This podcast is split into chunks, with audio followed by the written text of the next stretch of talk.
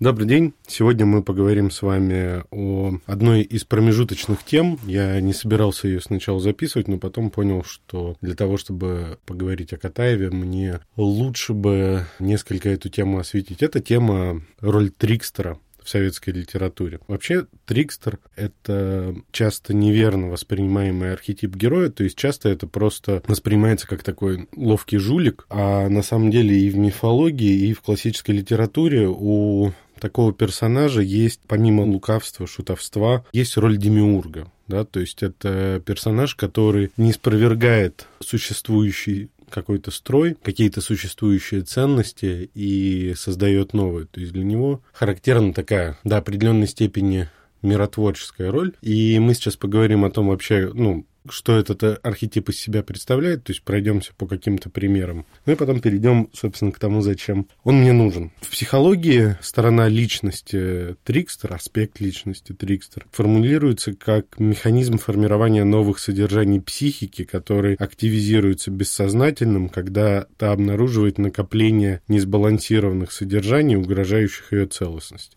То есть Проще говоря, трикстер внутри каждого из нас и трикстер в обществе – это некоторый такой естественный инструмент адаптации и переваривания. Да? То есть вот эта роль какой-то пластичности, живости, способности резонировать на происходящие вокруг изменения, наверное, это ключевой аспект Трикстера. Триклима Трикстера, как я встретил в одной статье. Ну, это, наверное, тоже не полное будет определение, но подойдет для того, чтобы через него пропустить большинство персонажей, о которых я дальше буду говорить. Он э, веселый мошенник и жестокий шутник. То есть здесь смысл не столько в смехе или в юморе, сколько как в разрушении каких-то устоев. То есть, если вспомните ревизора, там, конечно, никаких трикстеров нет, но есть момент, когда градоначальник очень переживает, что какой-то писака может что-то про него сочинить и будут смеяться. То есть смех выступает на самом деле как самая мощная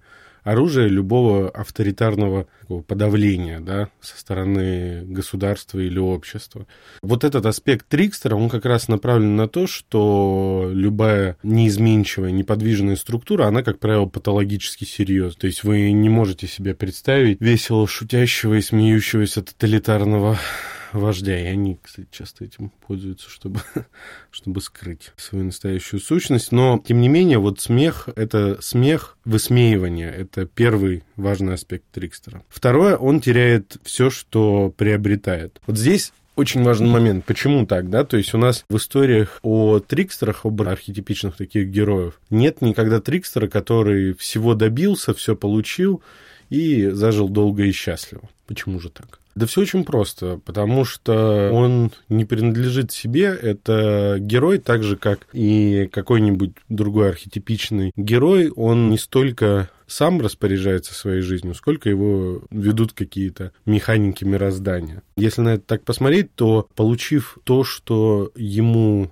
нужно, он, ну, то есть представим, что вот такой архетипичный герой Бендер, например, типичный трикстер, прямо-таки эталонный в контексте последующего разговора.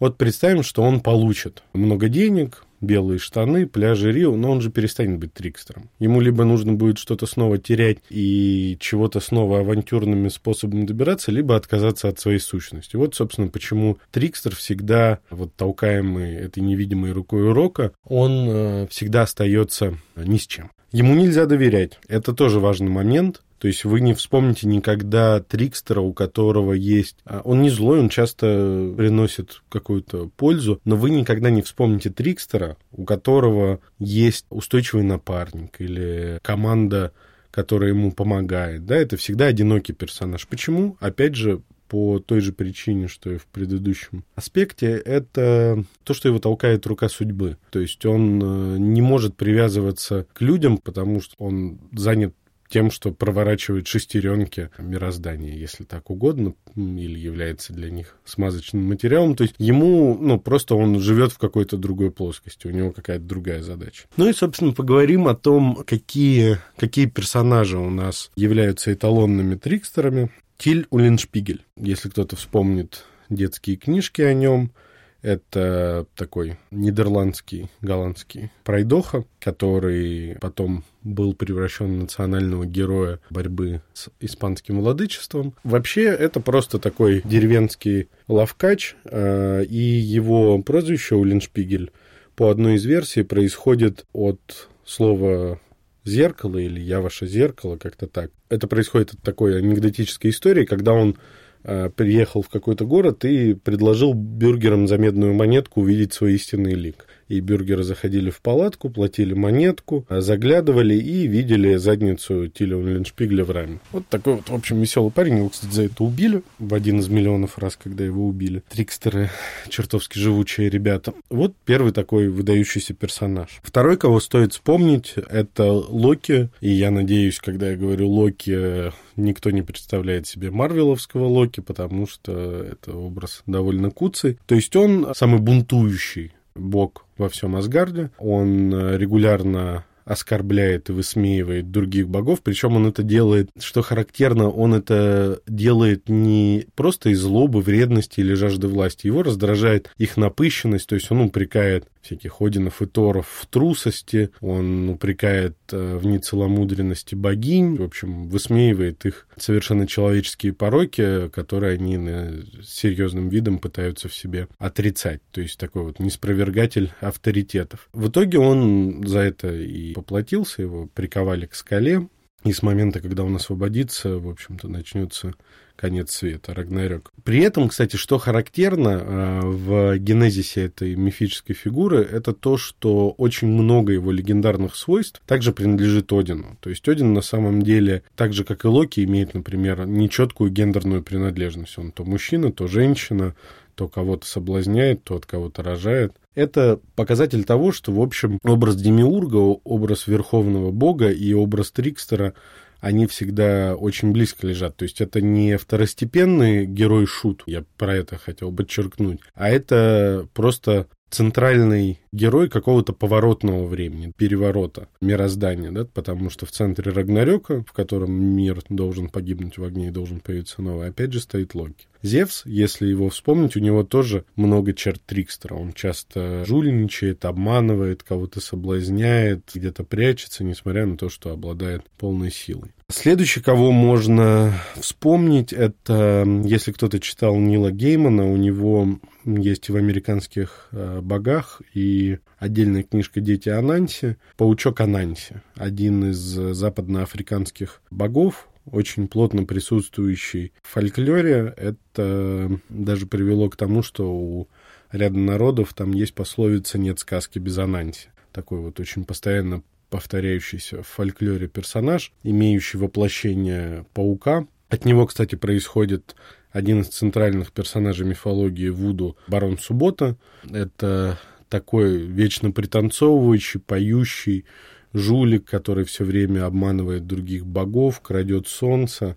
Это я сказал к тому, чтобы, во-первых, если кто-то знаком с Гейманом, то все последующее и сказанное перед этим резко станет более понятным. А во-вторых, для того, чтобы подчеркнуть, что эта фигура архетипична, то есть она проявляется во всех культурах в определенный момент, да, то есть она формирует вот именно это усвоение определенной изменчивости и неопределенности. Что очень интересно, поскольку фигура Трикстера, она формируется в массовом сознании как ответ на какие-то попытки загнать реальность в очень жесткие рамки часто, да, то есть э, навязать какое-то авторитарное э, очень мышление, то логично бы предположить, что эта фигура проявилась и в массовом сознании, давайте так это назовем, советского народа, поскольку это явно не одна национальность, но какой-то культурный сдвиг был совершенно общий. И что мы видим? Я упоминал, что Бабель занимался э, историей и хотел написать книгу про хасидского такого трикстера Герша Астрополлера, придворного шута, ловкача и скрытого мудреца. Багрицкий написал поэму о Тиле Уллиншпигле, одну из самых известных своих вещей. Со стороны массового сознания были Штирлиц и Чапаев, и если вы сейчас задумаетесь о их поведении в классических советских анекдотах, то это ну, совершенные трикстеры. Есть очень много примеров в литературе, но прежде чем к ним перейти, нужно вот попробуйте сейчас отрефлексировать свои любимые советские фильмы, комедии, пройдитесь по тому, что показывают каждый год на Новый год, и подумайте, как много персонажей там попадают в роль трикстеров. И вы поймете, что, в общем-то, для советской культуры, да, вот такой более человеческой, нецензурной, то есть вот не в рамках всего этого чудовищного соцреализма, вы поймете, что это образ, в общем-то, довольно центральный. Он оказался невероятно востребован в массовом сознании. Вот это анархическое разрушение, это ритуал обретения свободы. Это то, что в советском обществе было невероятно востребовано, потому что даже если вспомнить иронию судьбы, то персонаж там проявляет совершенно такие трикстерские свойства, главный герой, и как раз то, что ну, он врывается в чью-то жизнь, всю ее разрушает, но из этого ну, персонажами обретается какая-то новая свобода. В этом смысле, конечно, снятая Бекмамбетовым продолжение, это просто безобразие. Вот. А особенно это явно прослеживается, если мы посмотрим на ну, ряд персонажей. Посмотрим на Беню Крика у Бабеля в одесских рассказах. То есть он, в принципе, не сконцентрирован на насилии, как мы ждем от криминального авторитета, если говорить современным языком. Он скорее про какое-то такое игривое неспровергание авторитетов и такое ловкое жульничество. Если вспомним, у Бабеля он всеми возможными силами старается избегать насилия. Мы можем вспомнить Ивана Бабичева у Олеши из э, романа «Зависть», о котором я рассказывал э, в прошлый раз. То есть есть у Олеши там такие персонажи, воплощающие проект советского модерна, нового человека. Андрей Бабичев, Володя Макаров и им противостоит поэт Кавалеров и Трикстер Бабичев. И при этом у Бабичева же совершенно трикстерское поведение, он пытается хохмить, лепить какие-то каламбуры, ходит с этой подушкой, но при этом он совершенно талантлив. То есть он не просто дурачок или спившийся алкоголик с хорошим чувством юмора, он э, инженер,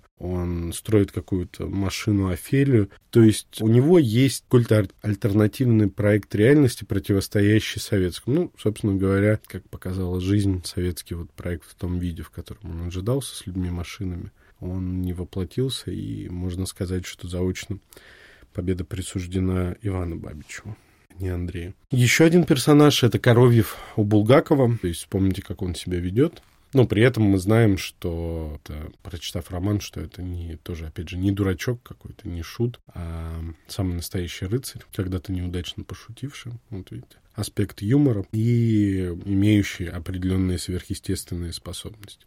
Вот это один из аспектов вот этой дьявольской компании, это вот эта трикстерская функция коровья. И последний, самый эталонный трикстер, и, собственно, тот, который мне больше всего нужен для последующего разговора. Это Бендер. Удивительно, что он существовал в культурном пространстве советской власти, даже несмотря на попытку между 48 и 56 годом его вымороть и объявить эту книжку ошибкой, книжки ошибкой. Я, наверное, не буду останавливаться на персонаже Бендера. Сложно найти более известного персонажа, особенно в воплощении Миронова. Но посмотрите на него вот с какой стороны. Это человек, который существует, он, он существует в то время, когда советская машина тоталитарная начинает вот так твердеть, то есть вот эти все полумеры НЭПа уходят в прошлое, она начинает бронзоветь, или превращаться в мрамор. И Бендер, он на нее ополчается, то есть он пытается существовать как-то между ее складок, он пытается из нее вырваться, он существует в ее какой-то полутени и пытается уехать за границу,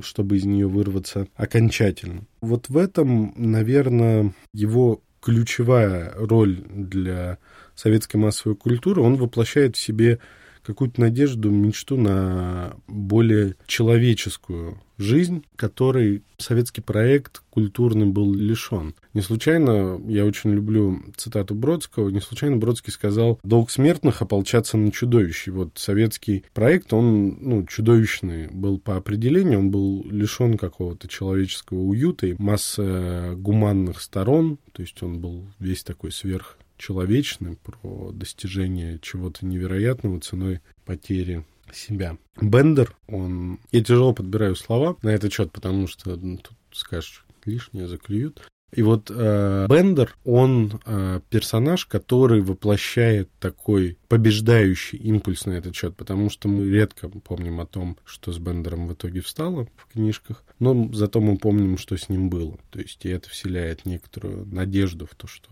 такое существование веселье в этом всем возможно. И для советского человека, конечно, такие образы, они ну, внушали какой-то оптимизм и радость жизни. А вот почему Бендер мне нужен, это как раз разговор о следующем писателе. Это будет Валентин Катаев. Он самый настоящий трикстер, и не случайно поэтому он стал одним из прототипов, я думаю, даже главным прототипом Остапа Бендера, книгу, о котором написал в соавторстве с Ильфом его младший брат Евгений Петров, до этого известный как Женечка Катаев.